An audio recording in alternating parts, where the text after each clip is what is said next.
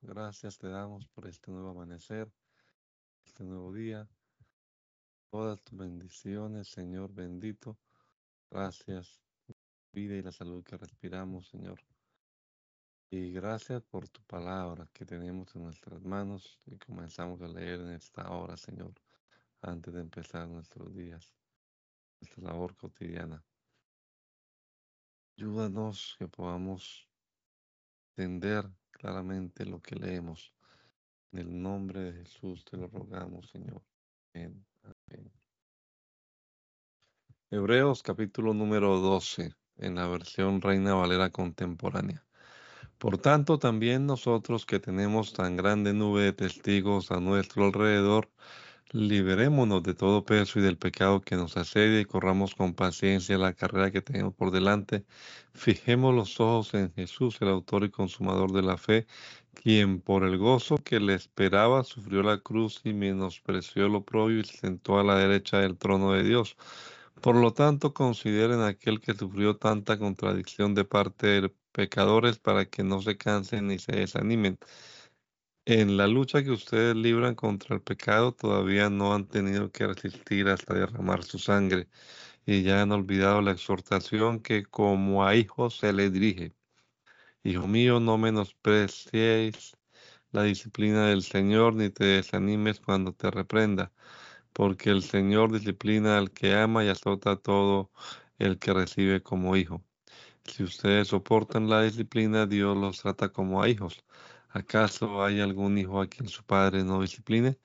Pero si a ustedes se les deja sin la disciplina que a todo que todo el mundo recibe, entonces ya no son hijos legítimos, sino ilegítimos. Por otra parte, tuvimos padres terrenales los cuales nos disciplinaban y los respetábamos. ¿Por qué no mejor obedecer al Padre de los Espíritus y así vivir? La verdad es que nuestros padres terrenales nos disciplinaban por poco tiempo y como mejor les parecía pero Dios lo hace para nuestro beneficio y para que participemos de su santidad. Claro que ninguna disciplina nos pone alegres al momento de recibirla, sino más bien tristes, pero después de ser ejercitados en ella, nos produce un fruto apacible de justicia. Levanten pues las manos caídas y las rodillas entumecidas. Enderecen las sendas por donde van para que no se desvíen los cojos, sino que sean sanados. Procuren vivir en paz con todos, en santidad, sin la cual nadie verá al Señor.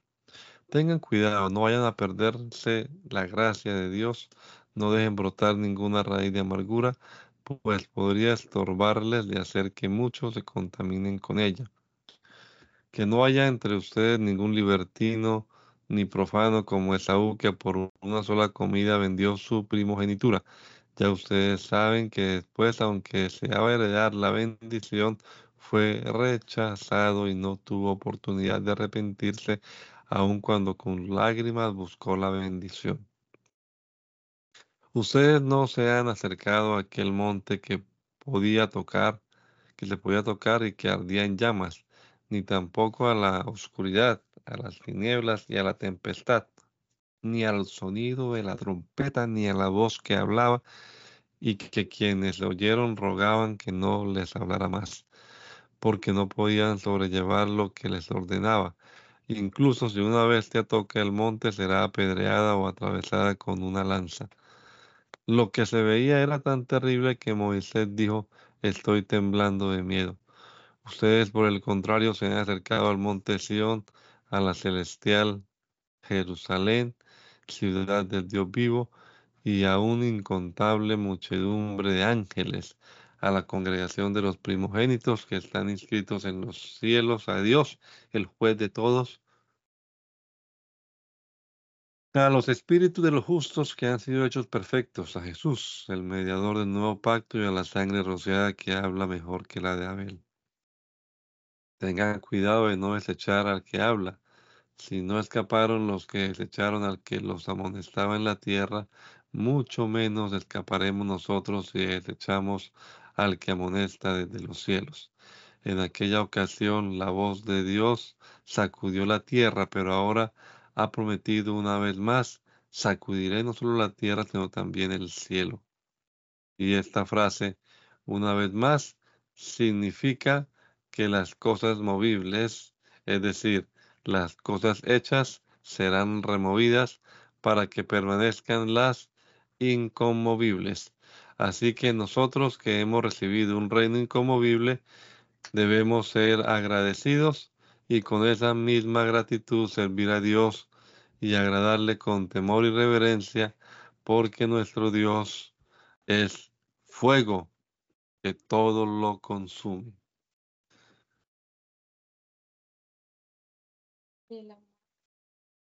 Permanezcan ustedes.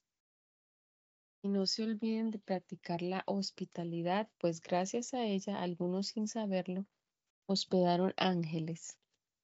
Acuérdense de los presos, como si ustedes mismos estuvieran presos con ellos, y también de los que son maltratados, como si ustedes mismos fueran los que sufren.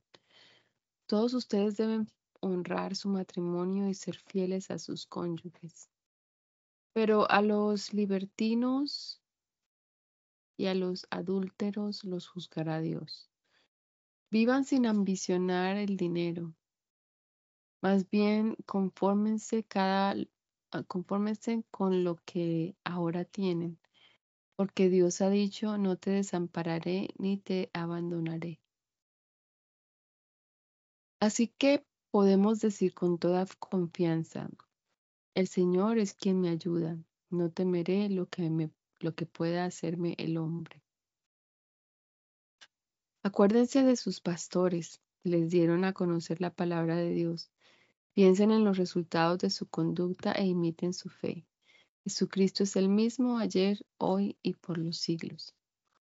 No se dejen llevar por doctrinas diversas y extrañas. Es mejor afirmar el corazón con la gracia y no con alimentos los cuales nunca fueron de provecho para los que se ocuparon de ellos. Nosotros tenemos un altar del cual no tienen derecho de comer los que sirven en el tabernáculo. Los cuerpos de los animales cuya sangre introduce el sumo sacerdote en el santuario a causa del pecado se queman, se queman fuera del campamento. De igual manera, Jesús sufrió fuera de la puerta, para santificar así al pueblo mediante su propia sangre. Así que salgamos con él fuera del campamento y llevemos su deshonra, pues no tenemos aquí una ciudad permanente, sino que vamos en pos de la ciudad que está por venir. Por lo tanto, ofrezcamos siempre a Dios por medio de Jesús un sacrificio de alabanza, es decir, el fruto de labios que confiesen su nombre. No se olviden de hacer bien ni de la ayuda mutua, porque estos son los sacrificios que agradan a Dios. Obedezcan a sus pastores y respétenlos. Ellos cuidan de ustedes porque saben que tienen que rendir cuentas a Dios. Así ellos cuidarán de ustedes con alegría y sin quejarse. De lo contrario, no será provechoso para ustedes. Oren por nosotros, pues estamos seguros de tener la conciencia tranquila y deseamos portarnos bien en todo.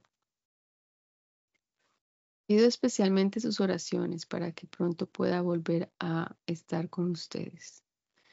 Que el Dios de paz que resucitó de los muertos a nuestro Señor Jesucristo, el gran pastor de las ovejas por la sangre del pacto eterno, los capacite para toda buena obra, para que hagan su voluntad y haga en ustedes lo que a Él le agrada por medio de Jesucristo. A Él sea la gloria por los siglos de los siglos. Amén.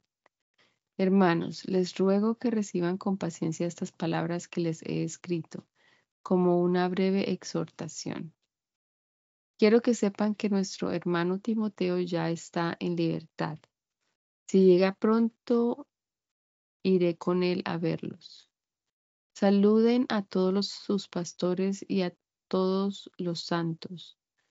Los de Italia les mandan saludos. Que la gracia sea con todos ustedes. Amén. Carta del apóstol Santiago. Yo, Santiago, siervo de Dios y del Señor Jesucristo, saludo a los doce tribus que están en la, en la dispersión. Hermanos míos, considérense muy dichosos cuando estén pasando por diversas pruebas. Bien saben que cuando su fe es puesta a prueba produce paciencia, pero procuren que la paciencia complete su obra para que sean perfectos y cabales sin que les falte nada.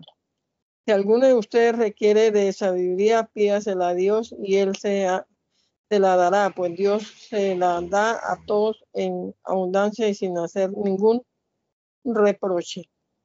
Pero tienen que pedir con fe y sin dudar nada, porque el que duda es como las olas del mar que el viento agita y lleva de un lado a otro.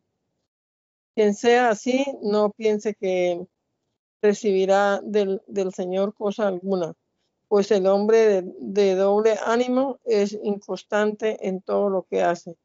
El hermano pobre debe sentirse orgulloso cuando sea, sea exaltado.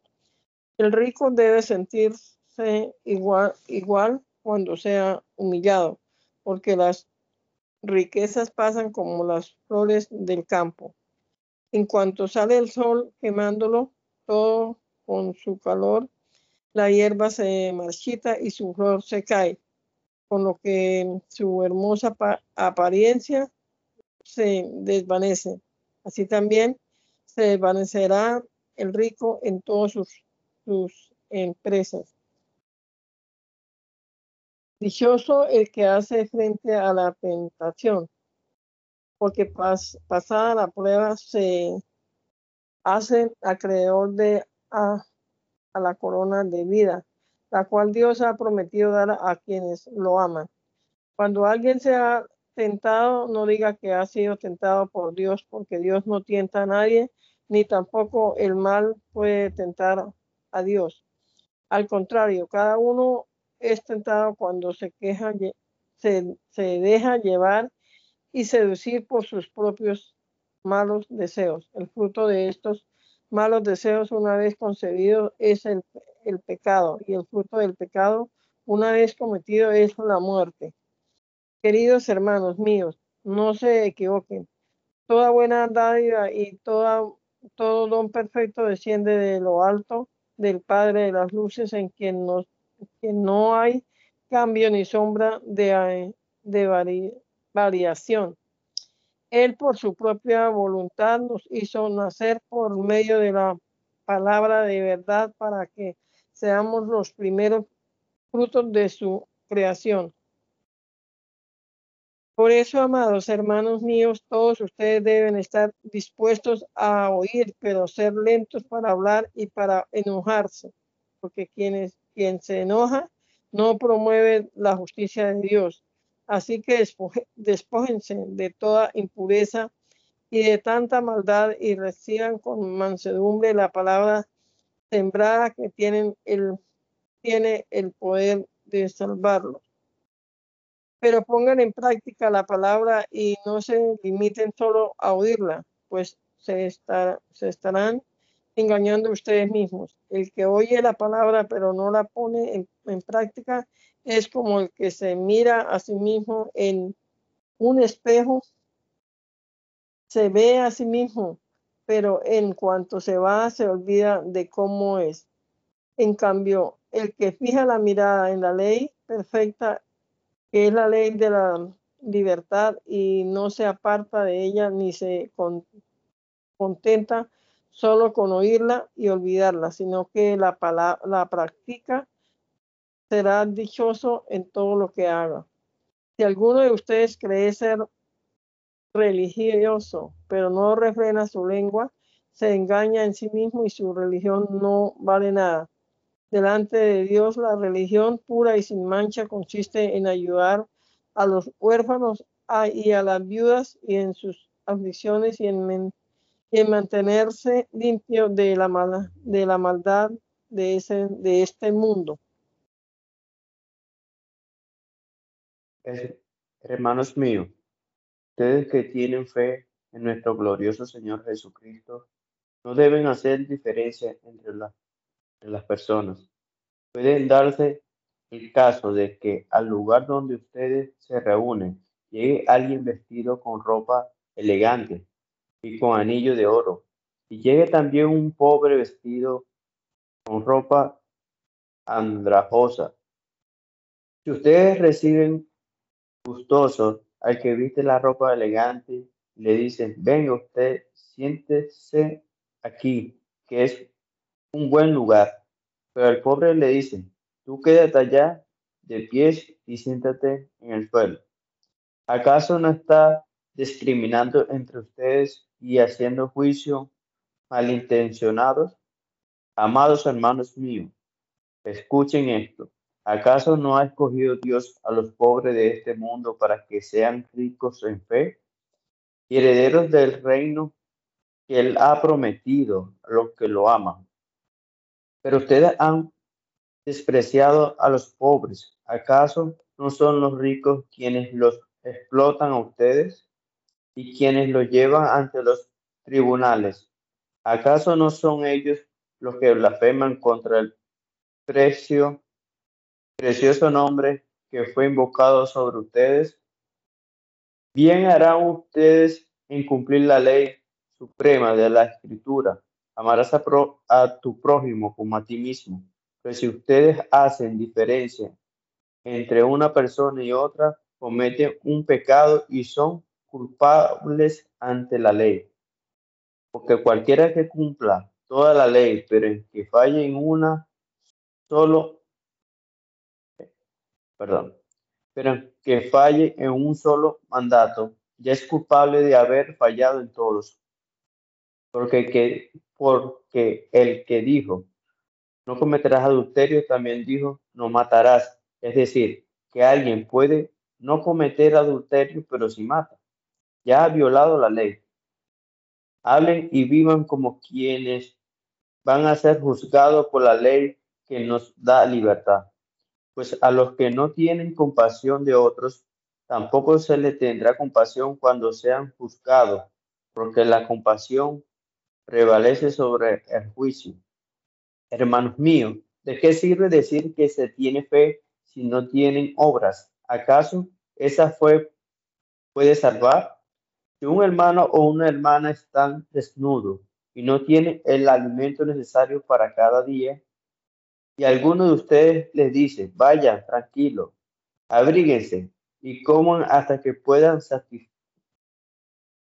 hasta quedar satisfechos, pero no les da lo necesario para el cuerpo.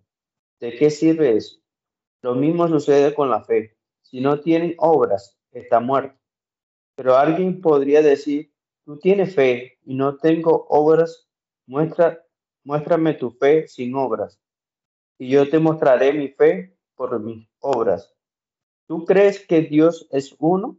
Y haces bien, pues también los demonios lo creen y tiemblan. No seas tonto. ¿Quieres pruebas de que la fe sin obras es muerta? ¿Acaso nuestro padre Abraham no fue justificado por las obras cuando ofreció a su hijo Isaac sobre el altar? ¿No ves que la fe de Abraham actuó juntamente con sus obras y con su fe se perfeccionó por las obras? Y se cumplió la escritura que dice, Abraham creyó a Dios y eso le fue contado por justicia, por lo que fue llamado amigo de Dios. Como pueden ver, podemos ser justificados por las obras, por las obras, y no solamente por la fe. Lo mismo sucedió con Rahab, la prostituta. ¿Acaso no fue justificada por las obras cuando hospedó a los mensajeros y los ayudó a escapar por otro camino? Pues así como el cuerpo está muerto, así no tiene espíritu. Perdón. Pues así como el cuerpo está muerto, si no tiene espíritu, también la fe está muerta si no tiene obra. Hermanos míos, no se convierta la mayoría de ustedes en maestros. Bien saben que el juicio que recibiremos será mayor. Todos cometemos muchos errores. Quien no comete errores en lo que dice es una persona perfecta y además capaz de dominar todo su cuerpo. A los caballos se les pone un freno en la boca para que nos obedezcan y así podemos controlar todo su cuerpo. Y fíjense en los barcos. Aunque son muy grandes e impulsados por fuertes vientos, son dirigidos por un timón muy pequeño y el piloto lo lleva por donde quiere. Así la lengua. Aunque es un miembro muy pequeño, se jacta de grandes cosas. Vean qué bosque tan grande puede incendiarse con un fuego tan pequeño. Y la lengua fuego. Es un mundo de maldad. La lengua ocupa un lugar entre nuestros miembros, pero es capaz de contaminar todo el cuerpo. Si el infierno la prende, puede inflamar nuestra existencia entera. La gente puede domesticar, y en efecto ha domesticado toda clase de bestias, aves, serpientes y animales marinos, pero nadie puede domesticar la lengua. Este es un mal indómito que rebosa de veneno mortal. Con la lengua bendecimos al Dios y Padre y con ella maldecimos a los seres humanos que han sido creados a imagen de Dios. De la misma boca salen bendiciones y maldiciones, hermanos míos. Esto no puede seguir así. ¿Acaso de una misma fuente brota agua dulce y agua amarga? No es posible, hermanos míos, que la higuera de aceitunas y que la vid de higos, ni tampoco puede ninguna fuente dar agua salada y agua dulce. ¿Quién de ustedes es sabio y entendido? Demuéstrelo con su buena conducta y por medio de actos realizados con la humildad propia de la sabiduría. Pero si ustedes abrigan en su corazón amargura, envidia y rivalidad, no tienen de qué presumir y están falseando la verdad. Esta clase de sabiduría no es la que desciende de lo alto, sino que es terrenal, estrictamente humana y diabólica. Pues donde hay envidias y rivalidades, hay, allí hay confusión y toda clase de mal. Pero la sabiduría que viene de lo alto es ante todo pura y además pacífica, amable y benigna, llena de compasión y de buenos frutos, y ecuánime y genuina. Y el fruto de la justicia se siembra en paz para los que trabajan por la paz. ¿De dónde vienen las guerras y las peleas entre ustedes? ¿Acaso no vienen de sus pasiones, las cuales luchan dentro de ustedes mismos? Si ustedes desean algo y no lo obtienen, entonces matan. Si arden de envidia y no consiguen lo que desean, entonces discuten y luchan. Pero no obtienen lo que desean porque no piden. Y cuando piden algo, no lo reciben porque lo piden con malas intenciones, para gastarlo en sus propios placeres. Ay, gente adúltera. ¿No saben que la amistad con el mundo es enemistad con Dios?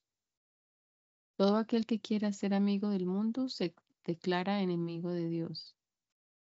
No crean que la escritura dice en vano, ardientemente nos desea el Espíritu que Él ha hecho habitar en nosotros. Pero la gracia que Él nos da es mayor. Por eso dice, Dios se opone a los soberbios y da gracia a los humildes. Por lo tanto, sométanse a Dios y opongan resistencia al diablo y él huirá de ustedes.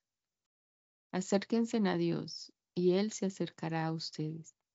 Límpiense las manos pecadores. Y ustedes, los pusilánimes, purifiquen su corazón. Lloren, aflíjanse, hagan lamentos. Conviertan su risa en llanto y su alegría en tristeza. Humíllense ante el Señor y Él los exaltará. Hermanos, no hablen mal los unos de los otros. El que habla mal del hermano y lo juzga, habla mal de la ley y juzga a la ley. Y si tú juzgas a la ley, te eriges un juez de la ley y no en alguien que debe cumplirla. La ley la ha dado uno solo, el cual tiene poder para salvar y destruir. Pero tú, ¿quién eres para juzgar a tu prójimo?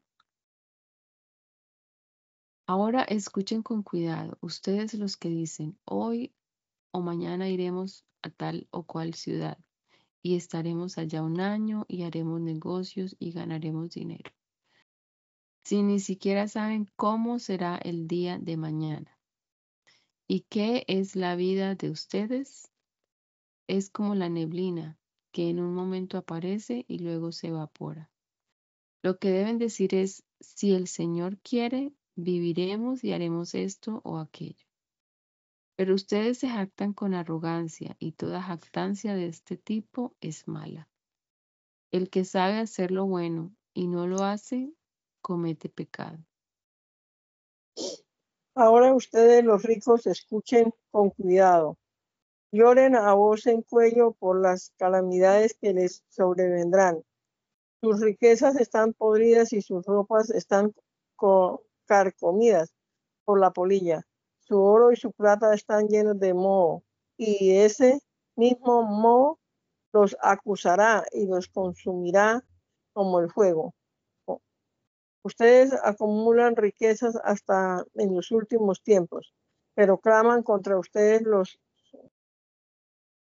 los sueldos que con engaño no, no han pagado a los que trabajaron levantando sus cosechas, y el clamor de estos trabajadores ha llegado a los, a los oídos del Señor de los ejércitos.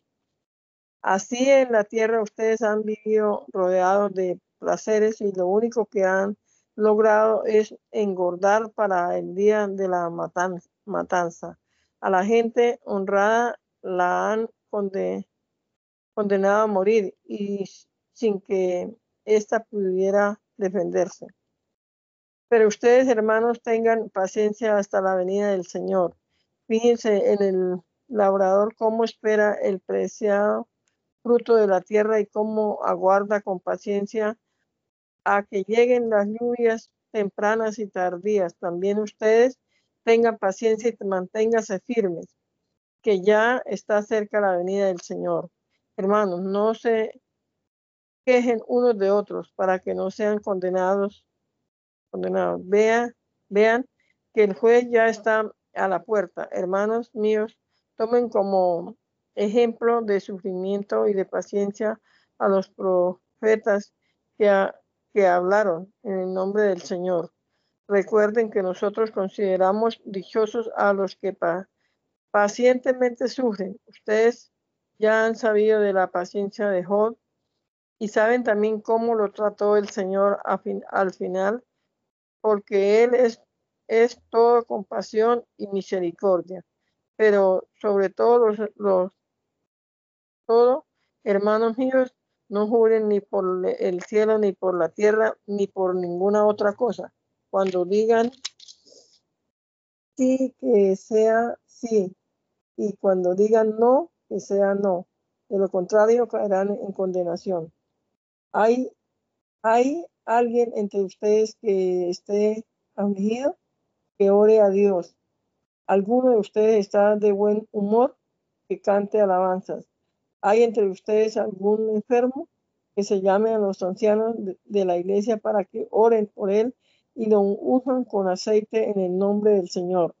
La oración de fe sanará al enfermo y el Señor lo levantará de su lecho sin de su lecho. Si acaso ha pecado, sus pecados le serán perdonados.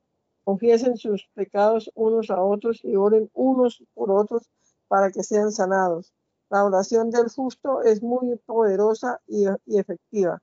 Elías era un hombre con limitaciones semejantes a las nuestras, pero oró con fervor para que no lloviese y durante tres y seis meses no llovió entre la tierra. Después, volvió a orar y el cielo dejó caer su lluvia y la tierra dio sus frutos.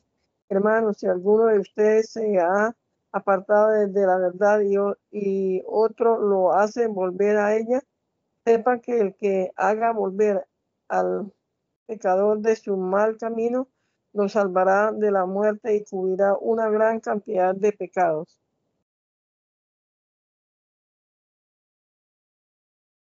Primera carta del apóstol Pedro.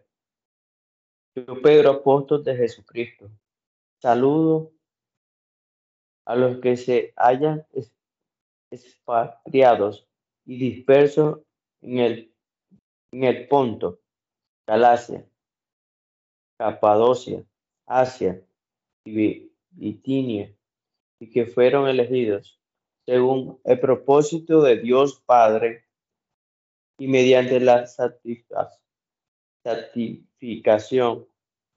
santificación del Espíritu, para obedecer a Jesucristo y ser limpiados con su sangre, que la gracia y la paz les sean multiplicadas. Bendito sea el Dios y Padre de nuestro Señor Jesucristo, que por su gran misericordia y mediante la resurrección de Jesucristo nos ha hecho hacer nacer de nuevo a una esperanza viva, para que recibamos una herencia incorruptible, incontaminada e imperecedera. Esta herencia le, le está reservada en los cielos a ustedes que por medio de la fe son protegidos por el poder de Dios para que alcancen la salvación, lista ya para manifestarse cuando llegue el momento final. Esto les causa gran regocijo, aun cuando les sea necesario soportar por algún tiempo diversas pruebas y aflicciones, pero cuando la fe de ustedes sea puesta a prueba, como el oro, habrá de manifestarse en alabanza. Gloria y honra el día que se, perdón, gloria y honra el día que Jesucristo se revele. El oro es perecedero y sin embargo se prueba en el fuego y la fe de ustedes es mucho más preciosa que el oro. Ustedes aman a Jesucristo sin haberlo visto y creen en, Él aunque ahora no lo ven y se alegran con gozo inefable y glorioso porque están alcanzando la meta de su fe, que es la salvación. Los profetas que hablaron de la gracia destinada a ustedes estudiaron e investigaron con detalle todo acerca de esta salvación. Ellos querían determinar a quién y a qué momento se refería el Espíritu de Cristo que estaba en ellos cuando anunciaba de antemano los, los sufrimientos de Cristo y las glorias que les seguirían. Dios le hizo saber que su tarea no era para ellos mismos, sino para nosotros, y que solo administraban lo que a ustedes ahora le anuncian aquellos que le han predicado el Evangelio por el Espíritu Santo enviado del cielo. Estas son cosas que aún los ángeles quieren contemplar. Por lo tanto, preparen su mente para la acción.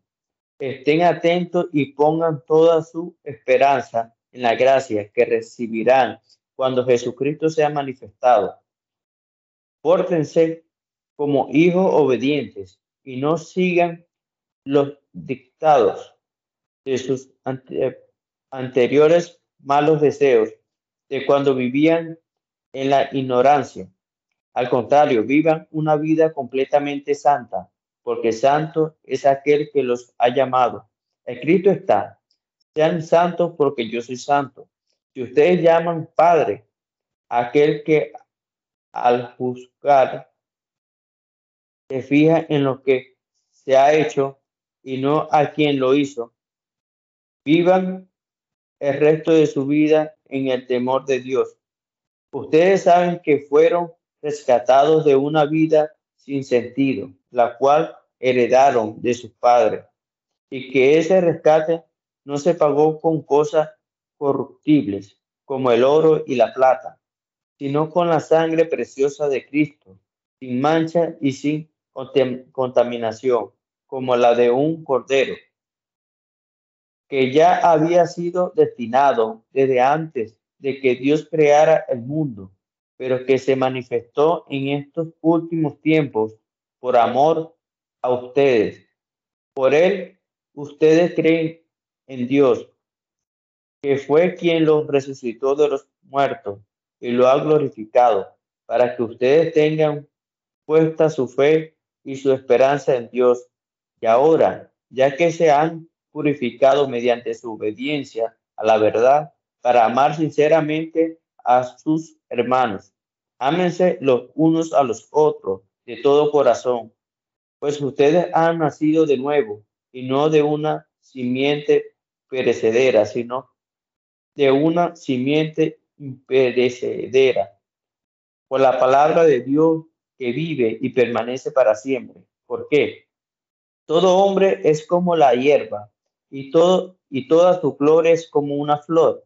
La hierba se seca y la flor se marchita, pero la palabra del Señor permanece para siempre. Y estas son las, buenas noticias que se le han anunciado. Por lo tanto, desechen toda clase de maldad, todo engaño, hipocresía, envidias y toda clase de calumnia. Busquen como los niños recién nacidos la leche espiritual no adulterada, para que por medio de ella crezcan y sean salvos si es que han aprobado, si es que han probado ya la bondad del Señor.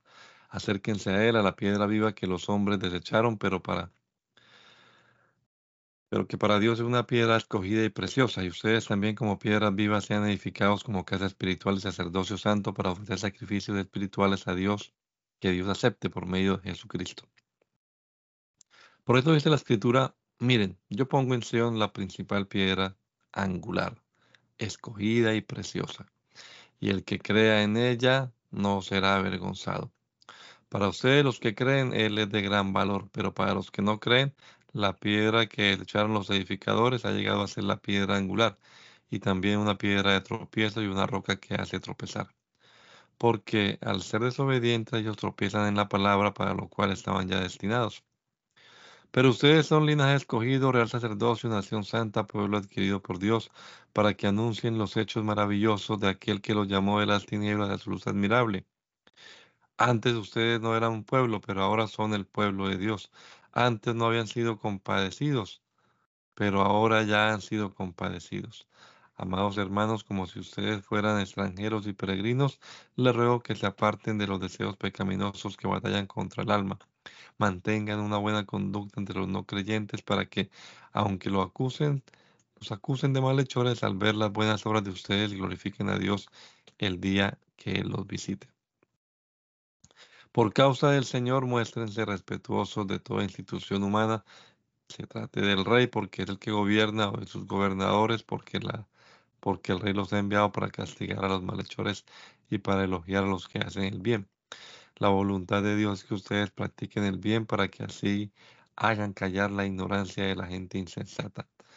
Hagan uso de su libertad, pero no la usen como pretexto para hacer lo malo, sino para servir a Dios.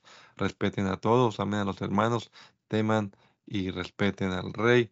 Ustedes los criados muéstrense respetuosos con sus amos, no solo con los que son buenos e indulgentes, sino también con los que son difíciles de sobrellevar. El soportar sufrimientos injustos es, indigno, es digno de elogio, si quien los soporta lo hace por motivo de conciencia delante de Dios. Porque qué mérito hay en soportar malos ratos por hacer algo malo, pero cuando él sufre por hacer el bien y se aguanta el castigo, entonces sí es meritorio ante Dios. Y ustedes fueron llamados para esto, porque también Cristo sufrió por nosotros, con lo cual nos dio un ejemplo para que sigamos sus pasos. Cristo no cometió ningún pecado ni hubo engaño en su boca. Cuando lo maldecían no respondía con maldición, cuando sufría no amenazaba, sino que remitía su causa al que juzga con justicia. Él mismo llevó en su cuerpo nuestros pecados al madero, para que nosotros muertos ya al pecado vivamos para la justicia. Por sus heridas fueron ustedes sanados porque ustedes eran como ovejas descarriadas, pero ahora se han vuelto al pastor que cuida de sus vidas. Así también ustedes, las esposas, respeten a sus esposos a fin de que los que no creen a la palabra puedan ser ganados más por, más por la conducta de ustedes que por sus palabras. Cuando ellos vean su conducta casta y respeto, a ver, puedan ser ganados más por la conducta de ustedes que por sus palabras cuando ellos vean su conducta casta y respetuosa.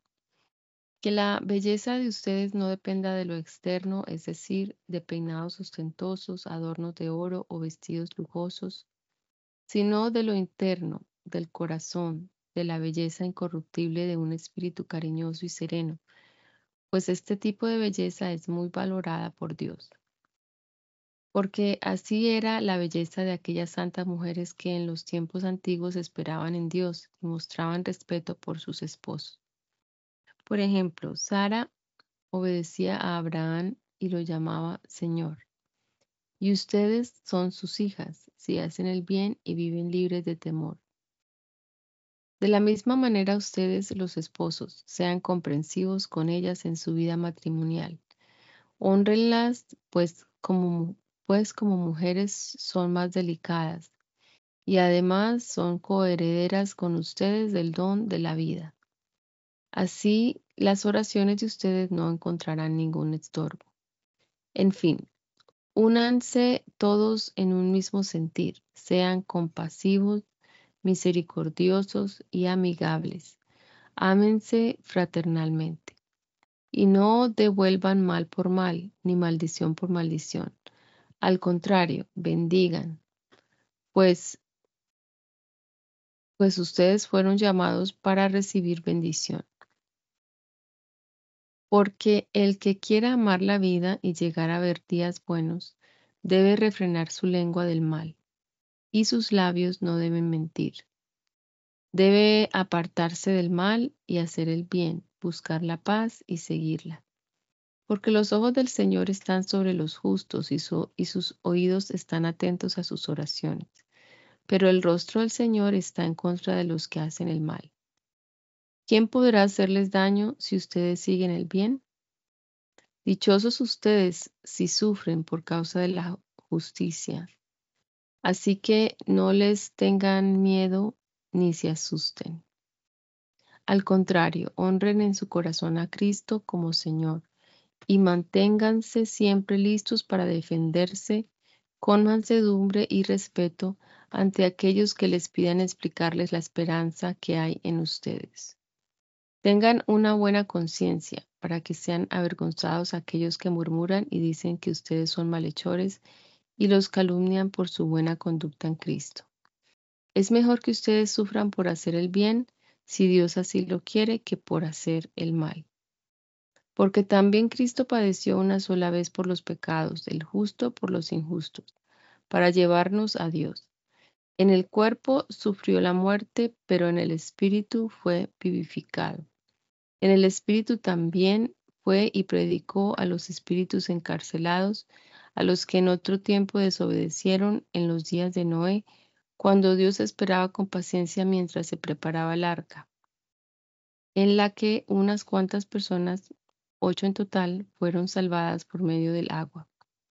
Todo esto es símbolo del bautismo, el cual no consiste en lavar las impurezas del cuerpo, sino en el compromiso ante Dios de tener una buena conciencia, que ahora nos salva por la resurrección de Jesucristo, quien subió al cielo y está a la derecha de Dios y a quien están sujetos los ángeles, las autoridades y las potestades.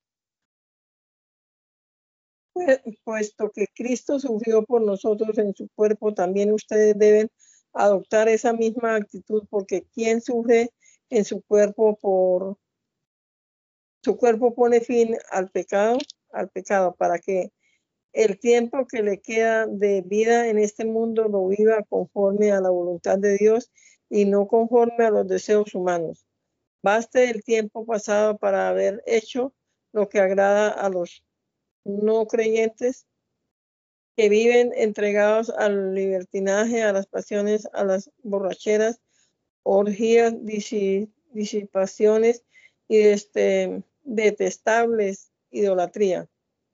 Para ellos resulta extraño que ustedes ya no los acompañen en ese mismo desenfreno y libertinaje y por eso los ultrajan, pero tendrán que dar cuenta de ello al que está preparado para juzgar a los vivos y a los muertos.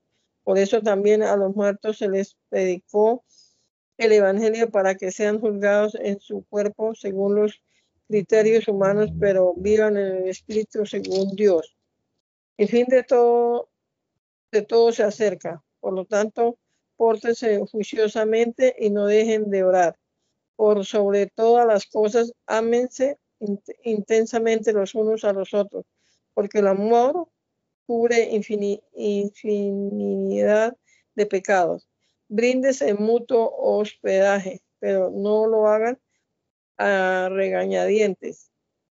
Pongan cada uno eh, al servicio de los demás el don que haya recibido y sea un buen administrador de la gracia de Dios en sus diferentes manifestaciones. Cuando hable alguna, ah, cuando hable alguno, hágalo ciñéndose a los a las palabras de Dios. Cuando alguno sirva, hágalo según el poder de Dios le haya, que le haya dado, porque Dios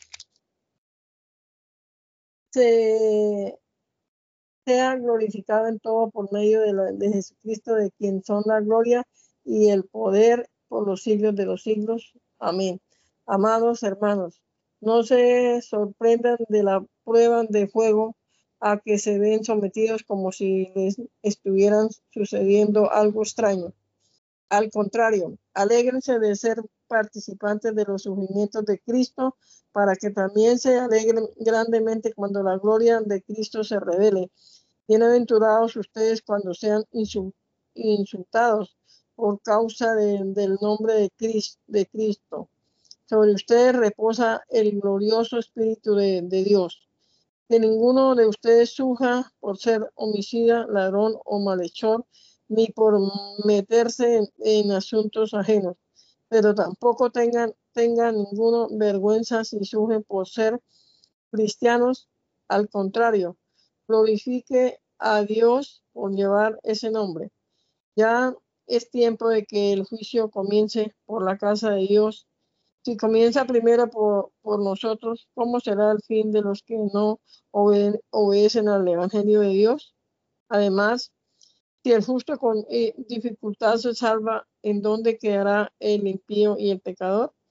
Así que aquellos que sufren por cumplir la voluntad de Dios, encomienden su alma al fiel Creador y haga el bien. Yo, que he sido testigo de los sufrimientos de Cristo y que he participado de la gloria que será revelada. Como anciano que soy, les ruego a los ancianos que estén entre ustedes, cuiden de la grey de Dios, que está bajo su cuidado, pero háganlo de manera voluntaria y con el deseo de servir, y no por obligación ni por el mero afán de lucro. No traten a la Grey como si ustedes fueran sus amos. Al contrario, sírvanle de ejemplo. Así cuando se manifieste el, el príncipe de los pastores, ustedes recibirán la corona incorruptible de gloria. También ustedes, los jóvenes, muestren respeto ante los ancianos y todos ustedes practiquen el mutuo respeto, revístanse de humildad, porque Dios resiste a los soberbios, pero si muestra favorable a los humildes.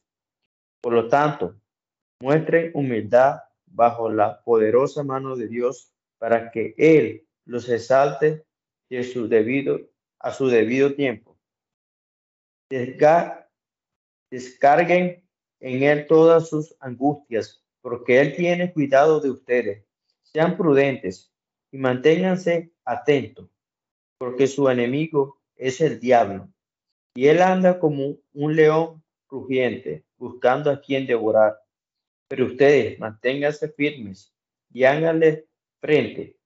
Sepan que en todo el mundo sus hermanos están enfrentando los mismos sufrimientos pero el Dios de toda gracia, que en Cristo nos llamó a su gloria eterna, los perfeccionará, afirmará, fortalecerá y establecerá después de un breve sufrimiento.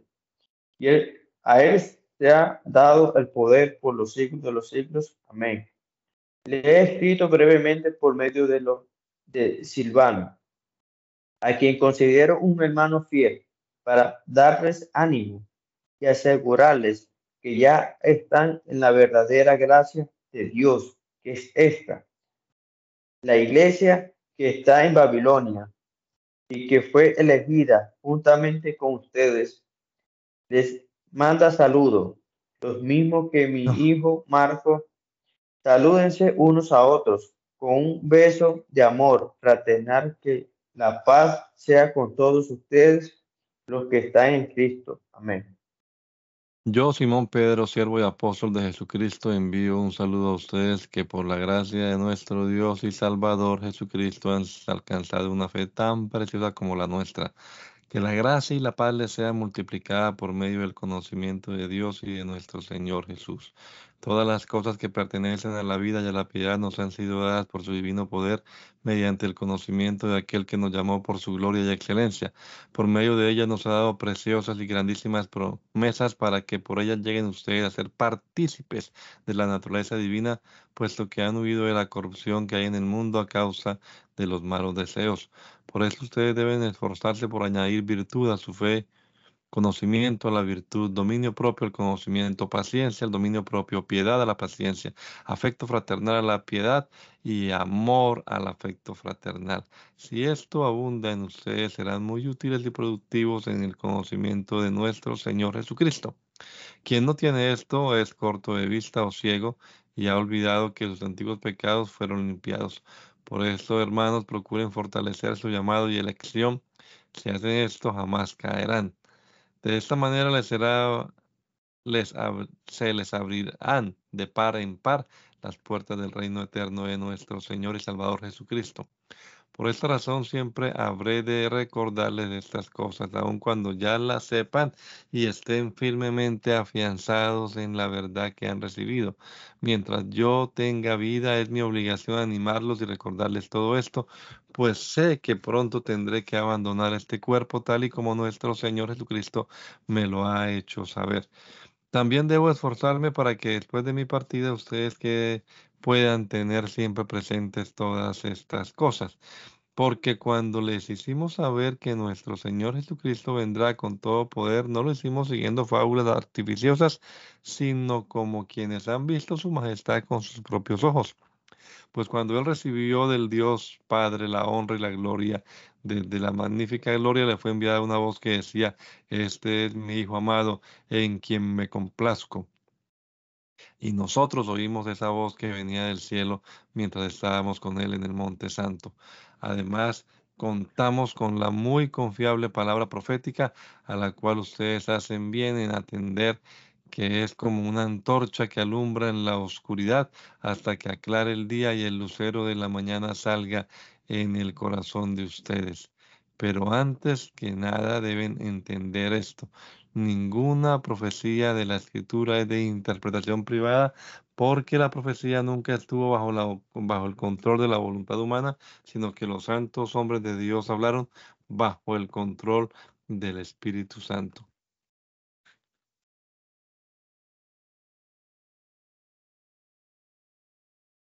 También habrá entre ustedes falsos maestros que con disimulo introducirán herejías destructivas y hasta llegarán a negar al Señor que los rescató, con lo que atraerán sobre sí mismos su súbita destrucción.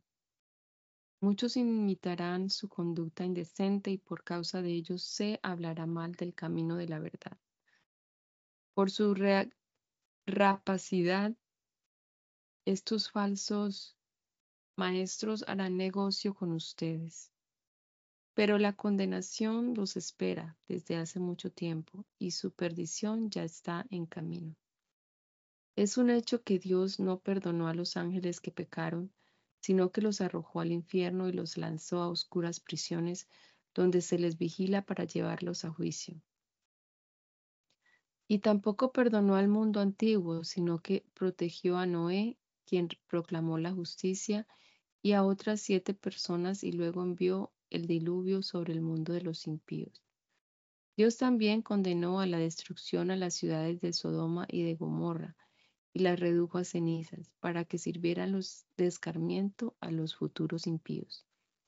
Pero puso a salvo al justo Lot, que vivía abrumado por la desenfrenada conducta de los malvados. Porque para este hombre justo que vivía entre ellos cada día era un tormento al ver y oír lo que esos malvados hacían. El Señor sabe librar de la tentación a los piadosos y sabe también reservar a los injustos para que sean castigados en el día del juicio. Sobre todo a los que se dejan llevar por la depravada naturaleza humana y andan en deseos impuros y en la inmundicia, con lo que desprecian la autoridad divina. Son atrevidos y arrogantes y no tienen miedo de insultar a los poderes superiores. No tienen miedo de insultar a los poderes superiores. Los ángeles, en cambio, aunque son mayores en, en fuerza y en poder, no se atreven a insultarlos ni a condenarlos delante del Señor. Pero estos hablan mal de cosas que no entienden. Son como animales irracionales que nacieron para ser presa de la destrucción. Por eso su propia destrucción los destruirá y recibirán el castigo que merece su injusticia. Creen que el placer consiste en gozar de los deleites a plena luz del día. Son una vergüenza y una deshonra, pues mientras comen con ustedes se desolazan en sus propios placeres. Su mirada está cargada de, de adulterio, no se cansan de pecar, seducen a los pusilánimes, su corazón está habituado a la codicia, son hijos de maldición. Se han apartado del camino recto, se han extraviado por seguir el camino de Balaam, hijo de Beor, que tanto amó el premio de la maldad, que fue reprendido por su iniquidad una bestia de carga que no podía hablar, habló con, con voz humana y puso un alto a la locura del profeta. Estos son fuentes sin agua, nubes que arrastran que arrastra la tormenta y para siempre les espera la más densa oscuridad. Cuando hablan lo hacen con palabras arrogantes y vanas. Mediante las pasiones humanas y el libertinaje seducen a los que hablan a los que habían comenzado a apartarse de los, de los que viven en el error. Les prometen libertad, pero ellos mismos son esclavos de la corrupción, pues todo aquel que es vencido se vuelve esclavo del que lo venció.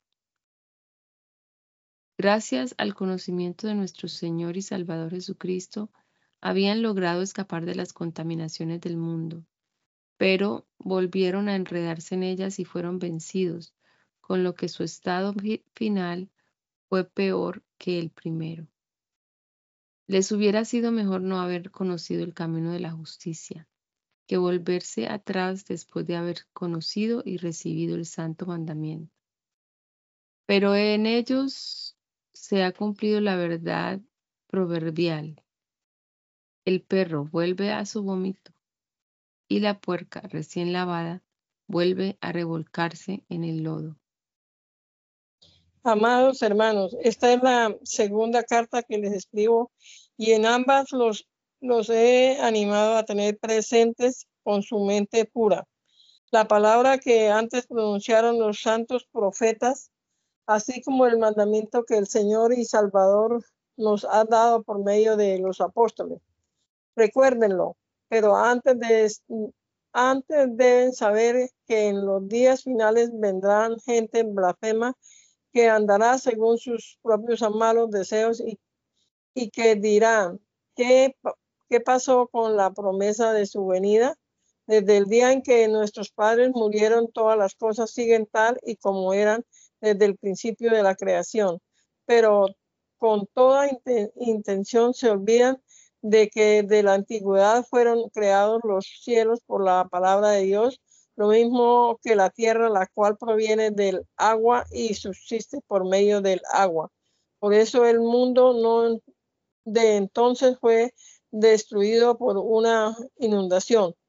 Por esa misma palabra ha reservado los cielos y la tierra que ahora existen los ha guardado para el fuego en el día del juicio y de la destrucción de los hombres perversos.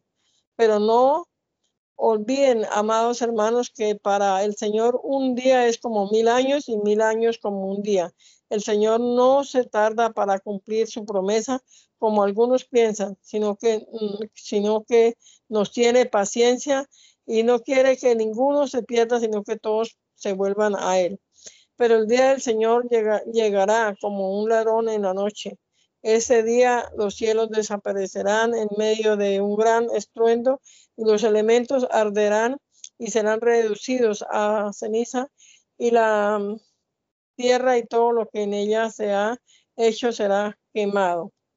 Puesto que todo será deshecho, ustedes deben vivir una vida santa y dedicada a Dios y esperar con, con ansias la venida de, del día de Dios. Ese día los cielos serán deshechos por el fuego y los elementos se fundirán por el calor de las llamas, pero según sus promesas nosotros esperamos un cielo nuevo y una tierra nueva donde reinará la justicia.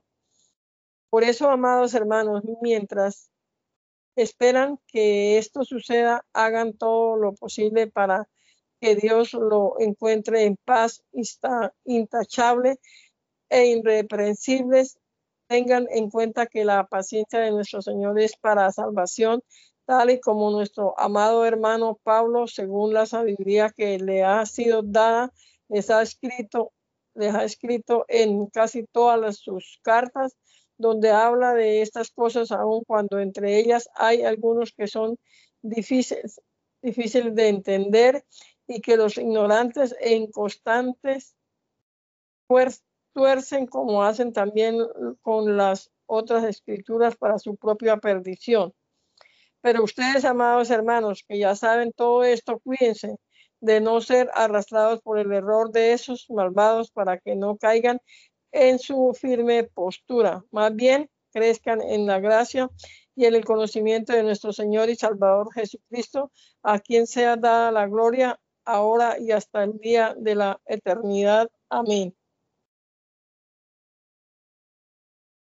Primera carta del apóstol Juan. Lo que era desde el principio, lo que hemos oído, lo que hemos visto con nuestros ojos, lo que hemos contemplado. Y palparon nuestros, nuestras manos, referente al verbo de vida, la vida que se ha manifestado y que nosotros hemos visto y de la que damos testimonio es la que nosotros le anunciamos a ustedes de la vida eterna, la cual estaba en el Padre y se nos ha manifestado. Así que lo que hemos visto y oído es lo que les anunciamos a ustedes para que también ustedes tengan comunión con nosotros, porque nuestra comunión es con el Padre y con su Hijo Jesucristo les escribimos estas cosas para que el gozo de ustedes sea completo. Este es el mensaje que hemos oído de Él y que les anunciamos a ustedes. Dios es luz y en Él no hay tiniebla alguna. Si decimos que tenemos comunión con Él y vivimos en tinieblas, estamos mintiendo y no practicamos la verdad. Pero si vivimos en la luz, así como Él está en la luz, tenemos comunión unos con otros y la sangre de Jesús, su Hijo, nos limpia de todo pecado. Si decimos que no tenemos pecado, nos engañamos a nosotros mismos y la verdad no está en nosotros. Si confesamos nuestros pecados a Él, es fiel y justo para perdonar nuestros pecados y limpiarnos de toda maldad. Si decimos que no hemos pecado, lo hacemos a Él mentiroso y su palabra no está en nosotros.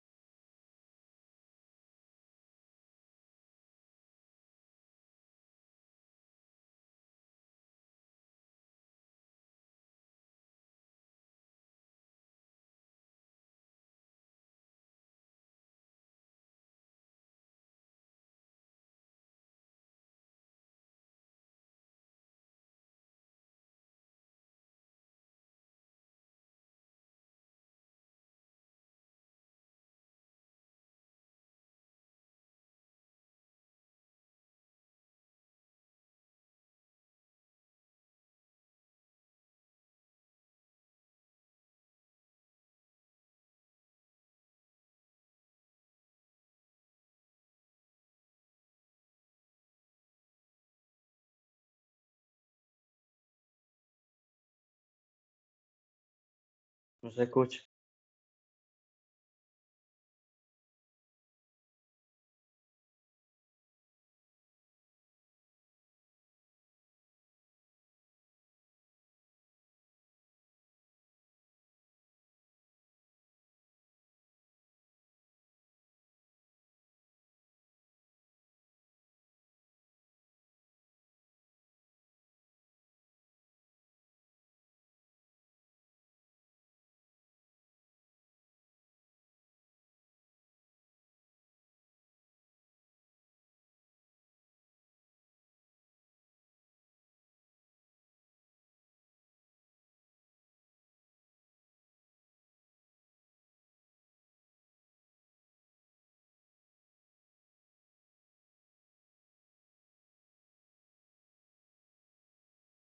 No, si está hablando no se escucha.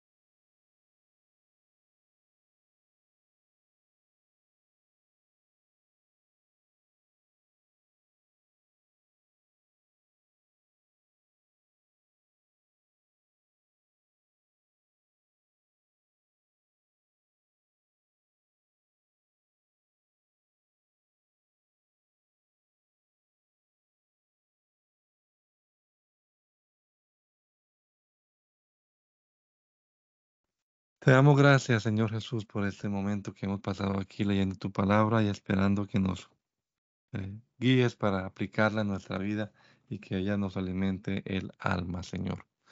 Ayúdanos, Padre amado.